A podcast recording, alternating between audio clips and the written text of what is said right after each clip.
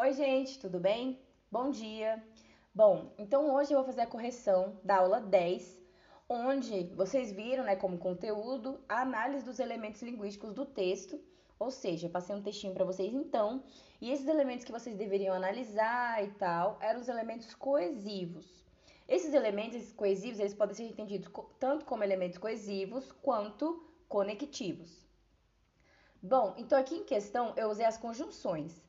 Lembrando, é, para desempenhar a função de elemento coesivo dentro da, do, do texto, nós temos também outras classes de palavra além das conjunções. Nós teremos é, os advérbios, os pronomes, tá bom? Entre outros. Hoje, especificamente, né, eu trouxe para vocês aqui nessa correção as conjunções. Mas a nossa aula online, é, eu vou trazer para vocês outros também.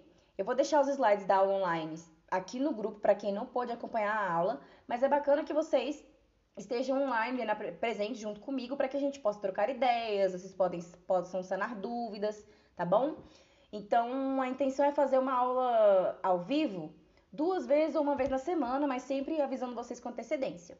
Mas bora para atividade. Bom, então eu passei esse quadro, né, explicando aí as conjunções. Aqui nesse caso, essas conjunções que eu coloquei são as conjunções coordenadas, tá? Que são aquelas que pertencem às orações que não dependem, né, semanticamente, ou seja, algo semântico é do sentido. Não dependem, então, em relação ao sentido, né, de outra para que ela tenha sentido completo, para que ela seja entendida. Bom, então elas vão ser entre aditivas, que vão ter o intuito de adicionar uma informação, né, ao que está sendo dito. Por exemplo, eu fui à feira e comprei bananas, laranjas e mamão. Então, no momento em que eu coloco i, né, essa conjunção aditiva aí, esse e, sem o acento, tá? É importante lembrar isso, porque com acento se torna um verbo. É, ela adiciona mais uma informação ao que foi dito. Né? Então, eu disse que eu fui à feira e comprei várias frutas, mas também comprei outra fruta que eu coloquei aí no final dessa adição, né, no exemplo. Nós temos também as adversativas ou opositivas, que são aquelas que trazem né, uma ideia oposta ao que está sendo apresentado ali no primeiro momento da oração. Então, por exemplo, eu gosto muito de maçã, mas ontem eu não comi. Então, quer dizer, isso aqui faz com que eu entenda que eu gosto de maçã, mas que ontem eu não comi. Então, no início, eu afirmo uma coisa e depois da conjunção, eu afirmo outra distinta do que é esperado.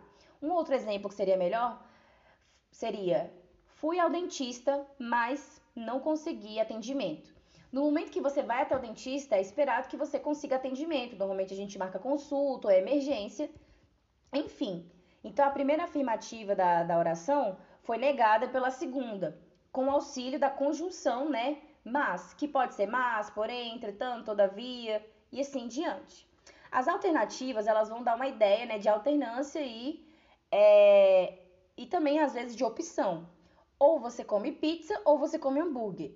E assim também em diante. As conclusivas, elas vão concluir uma ideia, uma informação, um pensamento, e elas são representadas pelas conjunções logo, portanto, por isso. Numa, num texto, normalmente elas aparecem no fim, né, na conclusão de fato, para fechamento de ideias. E por fim, nós temos as explicativas. Essas são usadas a qualquer momento do texto, assim como as adversativas, alternativas e aditivas. As explicativas têm a função de explicar alguma informação que foi apresentada anteriormente. Por exemplo, não fui à escola hoje porque perdi o horário. Então, pelo fato de você não foi à escola hoje, você está explicando o motivo de você não ter conseguido ir, né? Porque você dormiu muito, porque você perdeu o horário, e assim sucessivamente. Bom, então vamos para o que interessa, que é o texto, né? Tudo interessa, mas o texto é o que a gente vai analisar de fato. Então, o texto que eu trouxe para vocês é um texto simples, curtinho. Era mais para a gente treinar mesmo aí a identificação de vocês, a interpretação textual, tá bom? Então, esse texto vai falar sobre os benefícios da água de coco. Não sei vocês, mas eu amo água de coco. Muita gente sempre fala bem da água de coco, né? Quando a gente está doente, não consegue se alimentar direito, para se hidratar, as pessoas sempre falam sobre água de coco. Entretanto, a água de coco, olha só, viu o que eu fiz? Usei aí uma conjunção opositiva. Entretanto, mesmo que a água de coco seja algo benéfico, ela também vai ter aí algumas coisas que serão ruins, né, em relação ao seu consumo excessivo. Bom, então o texto vai falar aí sobre alguns benefícios que essa água traz para nós e também alguns malefícios que o seu consumo excessivo pode trazer. E por fim, né, formas de como você conservar essa água de coco aí uh, na sua casa. E aí na atividade eu passei três questões fáceis, assim, rápidas. A primeira é quais são os benefícios que a água de coco traz.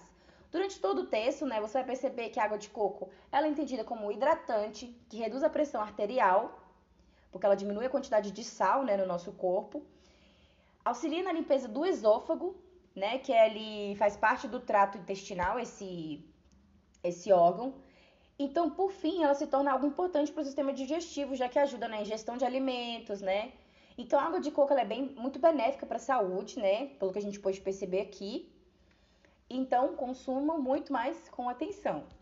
2. Identifique e escreva abaixo os elementos coesivos usados no texto. Bom, então eu identifiquei alguns elementos coesivos que às vezes podem não ser entendidos como conjunções, mas outras classes de palavras, certo? Como pronome, é, pronome pessoal do caso reto e assim sucessivamente, advérbio. Então, eu identifiquei, apesar de, né, que vai ser aí, na verdade, uma locução por se tratar de dois elementos. Quando a gente tem dois ou três elementos ali que fazem uma, que tem uma função, né, sintática, lembra da sintática do sentido de um texto, vai ser uma locução. Então, esse aqui é uma locução adverbial. Apesar de, mas, além disso, assim, por exemplo, dessa forma, por conta do, o por conta pode aparecer como? Por conta da, por conta de, por conta disso, por conta daquilo. Vai do contexto. Uh, uma vez, por isso, tá? Então, esses foram os elementos coesivos que eu identifiquei nesse texto. E por fim, eu pedi para que vocês analisarem o trecho, vocês analisassem o trecho, né? Além disso, é, que fala, começa a falar sobre os benefícios da água de coco, identificassem se a palavra além disso, né? Esse elemento coesivo aí, em negrito, é, quais eram as características dele. Então, a gente tem que primeiramente voltar ali para o, o início do texto, para o primeiro parágrafo, né? Que seria o texto inteiro. Apesar de ser extremamente hidratante, é importante ressaltar que a água de coco não é um tipo de tratamento para desidratação, mas um complemento para tal. Além disso, ela oferece outras qualidades para o nosso organismo.